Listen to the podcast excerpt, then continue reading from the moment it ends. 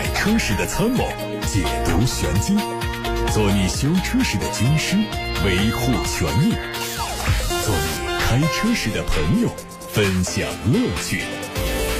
调频九二七，傍晚六点半，董涛说车，只和车友在一起。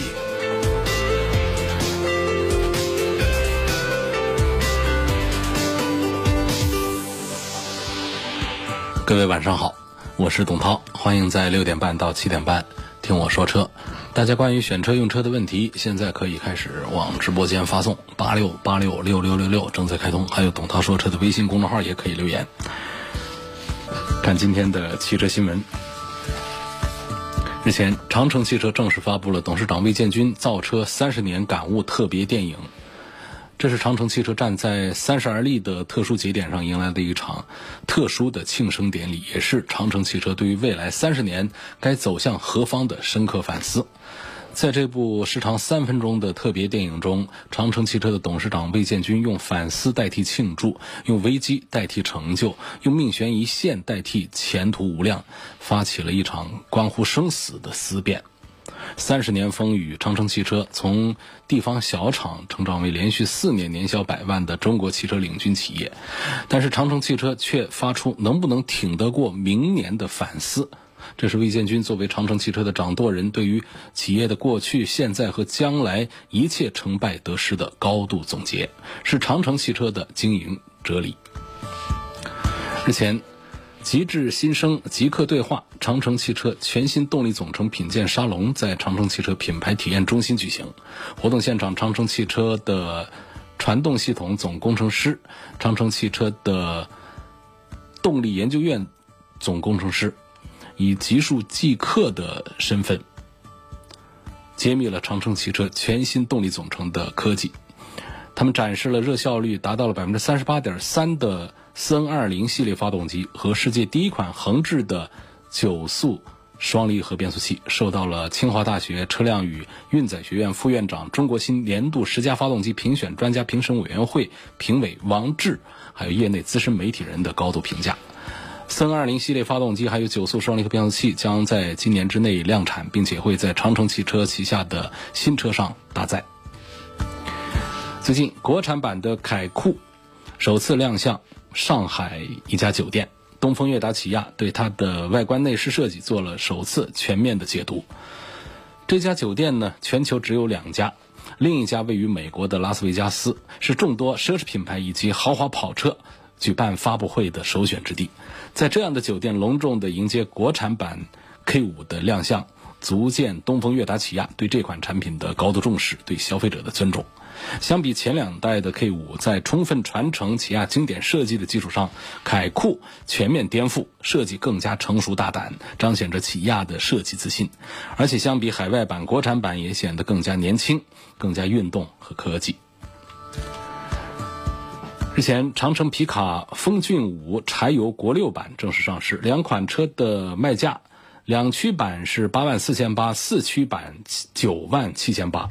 作为国内第一家同时拥有柴油、汽油国六产品的皮卡品牌，风骏五柴油国六的上市，进一步丰富了长城皮卡国六阵营，为用户们提供了更多选择。风骏五柴油国六在动力、安全、承载性、可靠性等方面都做了全面升级，是九万元以下第一款符合国六 B 排放标准的车型，成为八九万元区间国内皮卡的超值之选。奔驰全新 S 级车型的消息已经陆续曝光，新车计划在九月份海外亮相。这车的标准轴距版车长五米二，轴距三米一；长轴版车长五米三，轴距三米二一六。长轴版的车长和轴距都超越了宝马七系。网上还有一组宝马电动 SUV iNext 的。路试照片，这个车会在明年下半年亮相，未来可能命名叫做 iX。结合此前曝光的效果图，这个车会用上四系车上的那种更大面积的中网设计，而无框式的车窗可能不再会出现。它的最大续航里程有六百公里。海外媒体还曝光了一组奥迪全新一代 A4 的车型图，外观上整体变化较现款车型并不大，细节处增加了最新的设计元素，保险杠两侧的导风口装饰有调整，车侧腰线从双腰线调整成单腰线。广汽丰田的经销商传出消息，丰田汉兰达将会新增百万纪念版。和普通版不一样，纪念版的外观增加了黑色和白色的配色，细节上还有百万主题的 logo。它会在今年的九月份到店销售，成为现款车型换代之前的最后一个版本。参考 2.0T 四驱至尊版三十二万五千八的售价，百万纪念版的汉兰达可能卖价在三十三万元左右。大众甲壳虫很可能即将以纯电动的形式迎来复苏，新车可能会和 ID.3 车型共享大众旗下的 MEB 平台，采用纯电动形式驱动，续航里程会和大众的 ID.3 保持一致。再看全新一代哈弗 H 六的消息，它会在七月二十四号正式亮相。这车的前脸采用了。六边形的大尺寸的进气格栅搭配镀铬的装饰，造型是非常有张力。它的头灯组更加纤细，同时底部保险杠的设计也很有层次感，有很不错的气场。侧面更加修长，贯穿式的腰线进一步的增加了视觉的延伸性。还有关于新款的比亚迪 E 六的一些参数消息，这个车会用上全新的磷酸铁锂刀片电池，续航里程达到了五百公里。外观上和现在在卖的宋 MAX EV 非常相近，只是前格栅改成了带散热孔的封闭式格栅。它会在年内发布，预计售价也会和宋 MAX 相差不大，起售价可能在二十万元以内。一组疑似长城欧拉全新车型的路试照片出现了。这款内部代号叫做 ES 幺幺的长城欧拉全新电动车，在明天的成都车展上会亮相。这车从外观上看仍然是非常圆润的线条、溜背造型，还有醒目的挖眼式的前大灯，辨识度都非常的高。尺寸上看呢，应该是大于目前欧拉在售的几款车。目测车长在四米左右，已经达到了 A 零级 SUV 的标准。一组全新的奔驰 G 级四乘四车型的无伪装测试照在网络上流传。这车在现款的基础上对离地间隙做了明显的提高，轮拱和侧踏板做了加宽，整体看上去就更加的狂野奔放。它的前脸下包围走起了运动风，和 MG G63 是几乎一模一样，还配备上了外挂式的备胎和集成式的 LED 射灯的行李架。内饰整体上跟现款的 G500 是相近的。仍然用上三把差速锁。据悉，华晨宝马正在改造扩建它的工厂车间，用来投产宝马的一款新车型。从时间节点和生产车型上来看呢，很可能是。华晨宝马的大东工厂这次的技术改造是为了投产 X 五做前期的准备。参考华晨宝马的价格体系，预计国产的 X 五起售价最高可能会下调近二十万元。从市场的层面看呢，宝马 X 五目前是国内最畅销的豪华中大型 SUV，月销量都在四千辆左右。新车上市之后，将会实现对上汽大众的。奥迪 C 级 SUV、凯迪拉克 XT6、林肯飞行家等国产豪华中大型 SUV 的降维打击。奥迪的国产一创将在年底上市，它的 NEDC 工况下续航里程四百六十五公里，略短于进口版本四百七十公里的表现。另外，电动机的功率从三百千瓦降到了两百八十七千瓦。价格方面呢，省去进口关税等成本之后的奥迪国产一创可能会出现大幅度的下调，估计起售价在五十万元左右。路虎发现运动版在年初。上市全系用的是 2.0T 的发动机加48伏的轻混。最近有媒体获得了路虎发现运动插电混合动力版本的消息，车尾增加了 P300E 的标志。这车用的是一点五 T 三缸发动机和电动机组成的混动系统，可能在年内就会上市。凯迪拉克官方的消息，CT 六增加了两款车型，售价四十六万九千九和四十八万九千七，整体外观和内饰都跟现款车型完全一致，只在配置上有一些调整，新增了超级智能驾驶系统。这个系统有七大模块，包括监控、警示、交互三大功能。好，各位正在听到的是晚上六点半到七点半直播的董涛说车，马上就开始回答大家提出的选车用车问题。来，首先看来自微信后台的话题，有问到捷达的 VS 七这个车怎么样？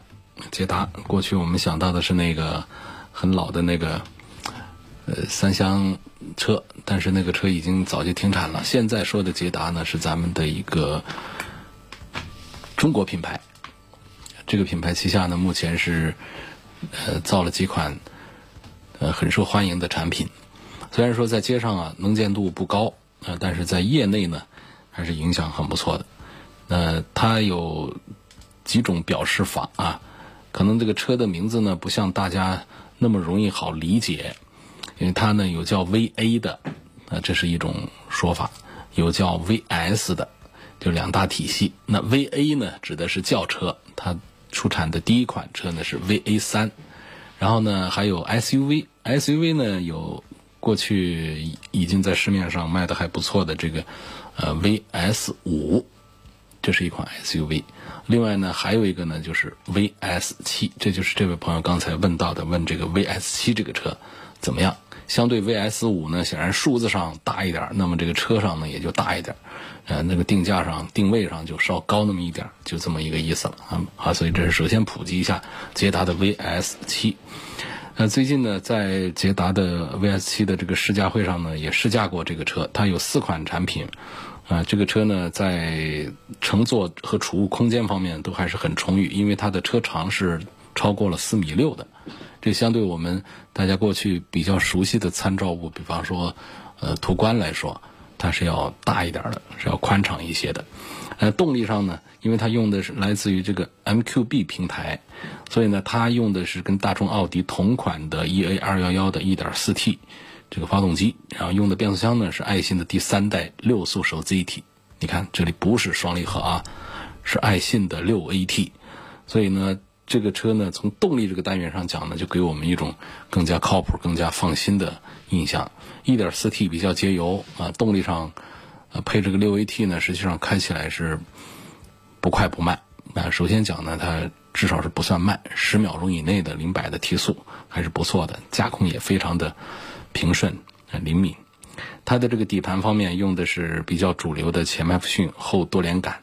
整体驾驶体验是比较扎实稳健的，啊，滤震表现也还不错，所以这是我其实推荐这个捷达比较多理由呢，原因呢很重要的一点就是，它虽然用的是 MQB 的，啊，跟这个大众现在最新的这个模块化平台是一致的这平台，但是呢，它在动力上巧妙的绕开了大家现在一直呃虽然卖的还不错，大家也没有办法绕开，就是。一直口碑不太好的双离合变速器，所以呢，我们看到不管是在捷达的 VS 七啊、VS 五上，它包括这个在这个 VA 三上啊，VA 三就是它的这个紧凑型的轿车上都没有采用双离合变速器，到目前为止用的都是爱信的六 AT，所以这是你就说你相当于说你买了一个大众的一个车，但是呢，它没有用上双离合变速器。可以直接的把这个事儿翻译过来是这样的，所以这就是捷达的几个产品，跟大家介绍一下是这样的。有位刘先生说，我的太太呢今年三十多岁了，想买一辆车，希望推荐一款裸车价格在十万元以内啊，这空间要大一点的车。我希望它是个合资的品牌。这个追求十万元以下空间要巨大的话呢，我的第一时间。呃，可能想到的这个车大家都不太熟悉了，就是，呃，东风本田、广州本田都有的车。那在东风本田呢，它叫享域，享受的享，地域的域。那那么在广汽本田呢，它这个车叫做凌派，凌晨的凌派呢是气派的派。那么这两个车呢，就是它的低配车型啊。包括用 CVT 变速箱的这个车型，那都是价格呢是可以到十万元以下的。那你要它空间大，这个空间绝对让你非常满意。它可以直接跟雅阁的后排来比空间，所以你很难想象说，呃，一个十万块钱的车怎么做到了这样？这是通过首先它本身车长，它有四米七几的车长，这在过去四米七就就是标准的 B 级车的身板了。另外呢，车内的空间设计也很巧妙，就让后排的空间。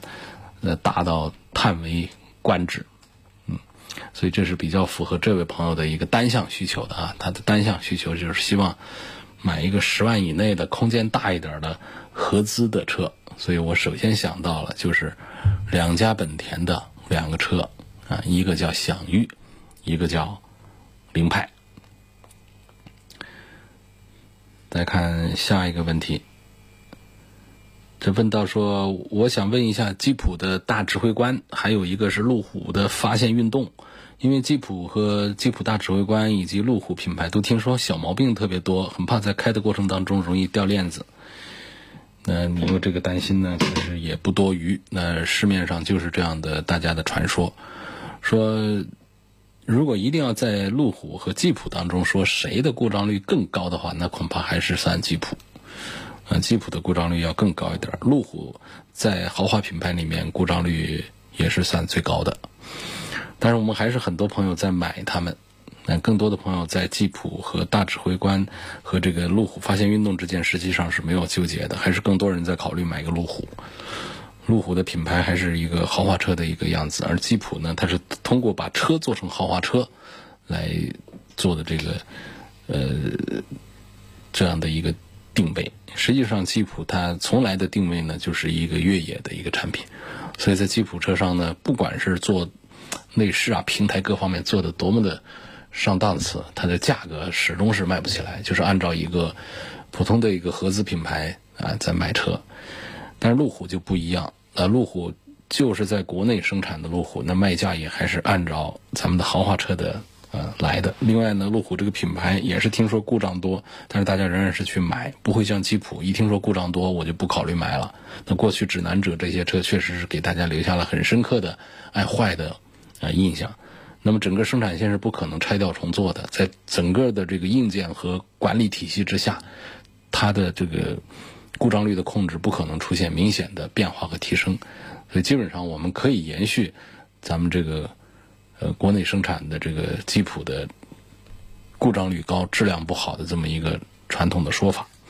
那么在路虎的这个发现运动上呢，它虽然说也会出一些毛病，但是它比较多的呢，它跟吉普不一样，它来的更多的毛病是那种电子部分、电控部分的毛病多一些。这种毛病呢，就是排查起来可能也还是困难，处理起来也还是麻烦。但是总体它的这个成本上呢，它其实它不像那些硬件损坏那么的麻烦。啊，所以这个这两个车当中呢，我觉得没有没有必要做出一个具体的一个推荐来，嗯，反正是个性化之选吧，不是大众车型。下面有个朋友说，最近平行进口车的价格疯涨啊，问途乐这个车怎么样？我现在开的是大切诺基的三点六，途乐，嗯，你说怎么样呢？反正是挺划算的。就是那么大一个车卖的那么便宜，就只能是这么一句话讲。包括它的这个新改款，新改款也只是改看，改改这个颜值，啊，改改的是看相这个层面。呃，它的动力啊、底盘这个东西还是老的一套东西。所以呢，它这个价格啊便宜是个优势。但如果说这车你要涨价的话，那我觉得这个意思就不大了。啊，所以你这个。冲个便宜，很多人买它。在平行进口当中呢，它跟陆巡一块儿，嗯，几几几乎就是把这个大型的这个高端 SUV 的市场给瓜分了，呃，占了一大半去了。就很多人去买，买个，要么就是一个陆巡，要么就是买一个这个途乐，呃，再还有剩下的呢就是在豪华品牌里面看叉五啊，看这个奔驰的这个 GLE 这些产品了。所以冲着便宜卖它可以，但是如果说涨价、价格高的话就不划算。毕竟它的三大件是十年前的东西，只是这次呢对外观做了一点升级，这个是不足够的。想呃看到了想买的车，说外省便宜一万块钱左右，就问一下外地买车靠谱不靠谱？外地买车后期会不会有什么麻烦的事儿？外地买车后期是没什么麻烦的事儿啊，只要你买好了，手续回来之后上了牌照，走到全国哪一家四 S 店，那都可以享受厂家的三包服务。但是呢，外省买车便宜一万块钱左右，你得对这个车的前后还要比较了解。这一万块钱只是一个车价上便宜，还有很多的套路等着你。你要算的是最后这个车上完牌照开上路，你得花多少钱。所以这是第一个点，第二个呢，就是这便宜一万块钱是不是其实是一个诱饵？就是你去之后，在车价上根本这一万块钱你都省不下来。有个朋友李女士，她说我买了一辆新车，她没有安装行车记录仪和雷达，请问有值得推荐的吗？是想买行车记录仪和雷达是吗？雷达没没什么可推荐的。就是雷达其实是比较简单的一个东西，呃，很多地方它都有卖的，然后行车记录仪也到处都有卖的。我推荐上九二七汽车商城去找一找行车记录仪，雷达在九二七汽车商城上好像是没卖的吧。贺先生说，性价比方面评价一下启辰星这款车，这个车的优势究竟是什么？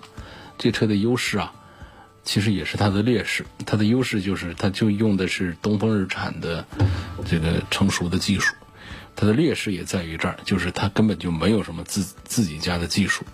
所以没有自己家的技术的自主品牌，现在这个中国市场上，你看一家比一家日子过得艰难。所以，除非说你这个很长时间下来，你的品牌打造的已经很不错，还有一些自己的品牌，还有一些自己的技术，那才可以从高端到红旗，啊，到低端到我们的是这个这个其他的一些自主品牌。呃，包括我们的很多的，就是咱们的合资工厂下的自主品牌，其实都面临这么一个很尴尬的一个境遇，还不如我们的一个纯粹的一个自主品牌，又有品牌又有自己的技术。其实这种车呢，往往活得还好一些。我们目前国内的自主品牌啊，造车的能力啊，已经是大大的提升了。所以在这种情况下呢，我们的合资工厂旗下的技术。给到咱们这个中方来做一个自主品牌，往往就感觉这个优势啊很难找到了。像启辰星啊就是这样的，启辰这个品牌旗下的车型就是这么一个情况。所以我们买这个启辰星这样的车呢，我们其实根本就不用担心它技术上是否成熟，实际上是很成熟的。主要就在于两点：第一个就是品牌力还是弱，这导致它的保值的问题；第二个呢，就是它毕竟呢工厂还是不一样，所以在产品的。品质控制这方面，跟我们的合资生产线还是会有区别。所以虽然说启辰的产品和东风日产的产品往往可以找到一一的对应车型，但是呢，一个是价格明显是要便宜一些的，那另外呢，就是在质量问题上也明显还是要麻烦一点的。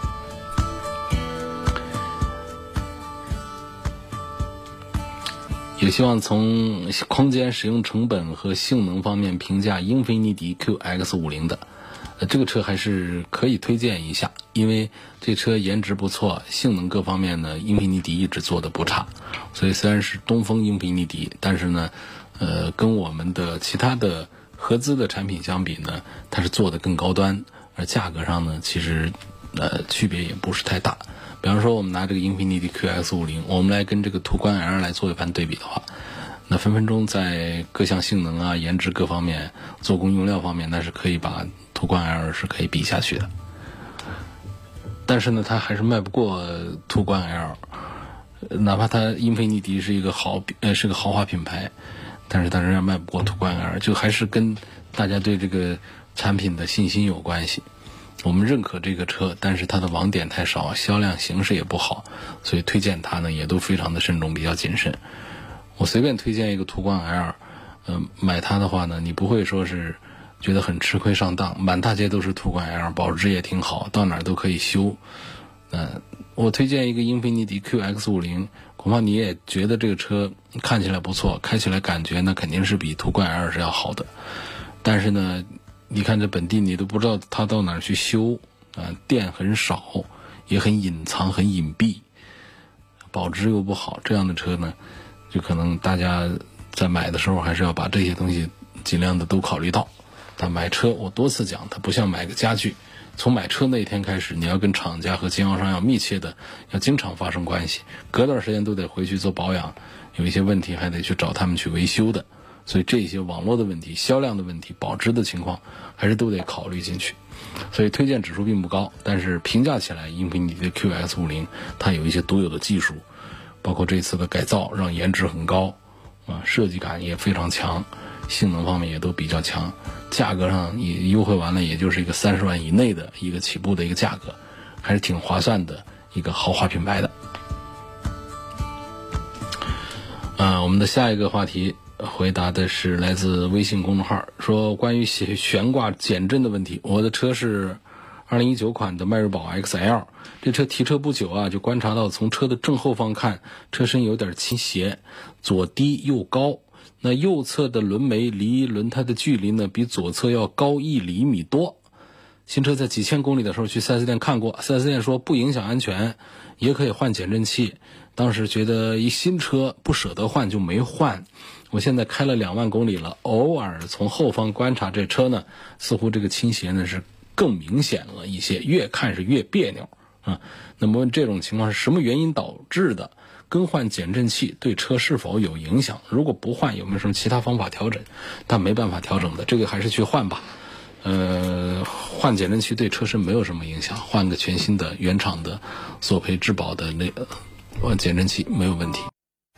您正在收听的是董涛说车。啊，继续解答大家的选车用车问题。宋先生问：奔驰的 GLE 三五零和奔驰的 GLE 四五零这两款车的动力区别大吗？驾驶感受不大，但是呢，说起来呢，就有点区别大了。三五零是四缸二点零 T，而四五零呢是六缸三点零 T。你说这区别有多大？但是不告诉你，你自己上去开呢，你会觉得其实差不多的。因为它们之间的提速的感觉的区别非常的微弱。你如果说要拿数据说话，拿表测的话，能测出一秒钟左右的差距，那得是地板油，直线往前冲，拿着咱们的这个测速仪才能够出现的一个差异。那对于我们绝大多数的人开个车，平常用一下，那么踩个油门，起个步。过个路口等等这样的情况，包括超个车，你不会体会到它们中间有多么大的区别。就算是它的 2.0T，其实也不慢了。所以这是这两个动力上的区别，都是来自于我们呃说发动机的规格上讲的。你自己开它的这个感受啊，区别是不大的啊。那中间的这个差价，我们都拿一个最低配的来讲的话呢，十几万呢，你是否愿意？便宜十几万，呃，买一个开起来感觉差不多的，但是动力规格差一点的一个三五零，或者说你是否愿意多花十几万块钱，多花十五万买一个听起来高大上的三点零 T 六缸？所以这就是一个动力上的这个区别就在这儿。像其他的配置啊、四驱啊各方面，它都是一样的啊。好，继续看。呃，有问到说，八个月的库存车值不值得买？比现款的要优惠一万块钱，也就是二零一九款的奇瑞瑞虎八和二零二零款的瑞虎八，一九款的比二零二零款的要优惠一万多块钱。如果值得买，该注意些什么？这个其实我觉得。这不是一个库存车的问题啊，因为八个月这库存不算个事儿。如果真是因为八个月库存便宜一万块钱，那我觉得就是很值得，就买那个便宜的。但是呢，老款和新款相比啊，它内饰上的提升啊，还是让人有一点舍不得的。就是新款的内饰的改造是比较成功，或者说老款的设计是比较糟糕的。从空调出风口啊那种摆设啊，它确实是。呃，那呃老款是匪夷所思的，那么新款就正常很多，包括挡把儿啊，新款就会变得很高大上了。所以我们一万块钱不光是一个库存八个月，这个就不叫个事儿，主要就是新款的内饰确实做了很明显的提升，嗯，外观上的变化是微乎其微的，这个不用讲。所以愿不愿意花这一万块钱？按照我来讲的话呢，还是推荐，推荐多花一万块钱的，买一个二零二零款。下一个问题问：奔驰的 GLS 和宝马的 X7 哪一个好？也推荐宝马的 X7 可能还是要多一点。因为在这个技术层级这个方面呢，两个产品其实都差不多，但是呢，从这个。宝马 X7 的技术投入这个方面来讲的话呢，应该讲更有前瞻性一些。那奔驰的 GLS 啊，还是仍然这种比较老的这种商务车的这种意思啊，没有太做多的改变。而在奔驰老对手宝马这个 X7 上呢，呃，虽然说它是先出的这个改款的 X7，但是呢，后出的 GLS 没有赢过它的风光。没有盖过宝马 X7 的风光，所以我觉得我赞成宝马的叉七要多过于奔驰的 GLS。我现在开的是 1.5T 昂科威，想换个凯迪拉克的 XT5，问一下，他们同属于上汽通用，这两个车有什么共同点？想听听你对 X5 的看法。嗯，区别还是很大的。首先平台都不一样，可能有的朋友觉得他们的尺寸好像都差不多呀，是不是说 XT5 跟昂科威是一个平台？那肯定不是啊，不是一个平台啊。嗯，跟 X5 同平台的车呢是别克的昂科雷。嗯，新一代的昂科雷这样的车，昂科威呢，它对应的是凯迪拉克的 ST4 呀、呃探界者啊这些，啊，所以他们这是很大的这个平台上的这个区别。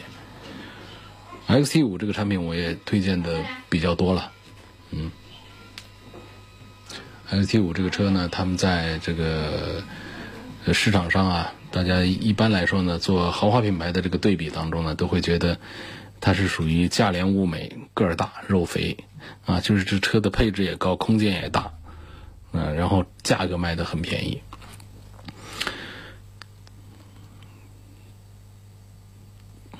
再一个问题说。我是老听节目的人，二零一九年六月份买了一辆本田 CR-V 的混动版，开的不错，油耗是四点三到五个左右。就是加速起步的时候呢，发动机啊还是电机的噪音有点大。想问这方面能不能通过隔音处理来改善一下？武汉在哪做比较靠谱？啊，这个没必要做这个这个处理，因为这个噪音呢，它其实是故意刻意制造出来的噪音，因为电机本身它的噪音呢。它是比较微弱的，那么这样呢，在起步阶段，在城市用车的时候啊，完全没有任何的响动，它是妨碍安全的，它是有危险，啊，有危险的。就是我们的行人、路人是不容易发现有车辆过来的，所以它在倒车、在前进的时候、低速的时候，都会额外的给一个声音，那个声音不是电机运转发出的声音，是模拟的一种噪音，来提醒周边的呃人。注意安全的，所以这个没必要对它做处理。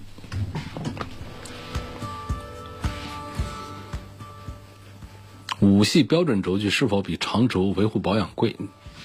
它这个区别上肯定是有一点，但是这个首先讲呢，我们的五系的长轴呢，就是咱们的一个这个合资合资生产的啊，是长轴。那么标准轴距呢，就是进口的车。那么按说呢，他们在保养上呢用的东西啊都是一样的，但是这个在有一些零部件呢，这各个方面呢，它是要贵一些的。所以我觉得可以忽略掉这个标准轴距比长轴的维护保养贵多少这个事儿上，不要因为这个有一点贵，我就放弃一个标准轴距啊等等。下一个问题说。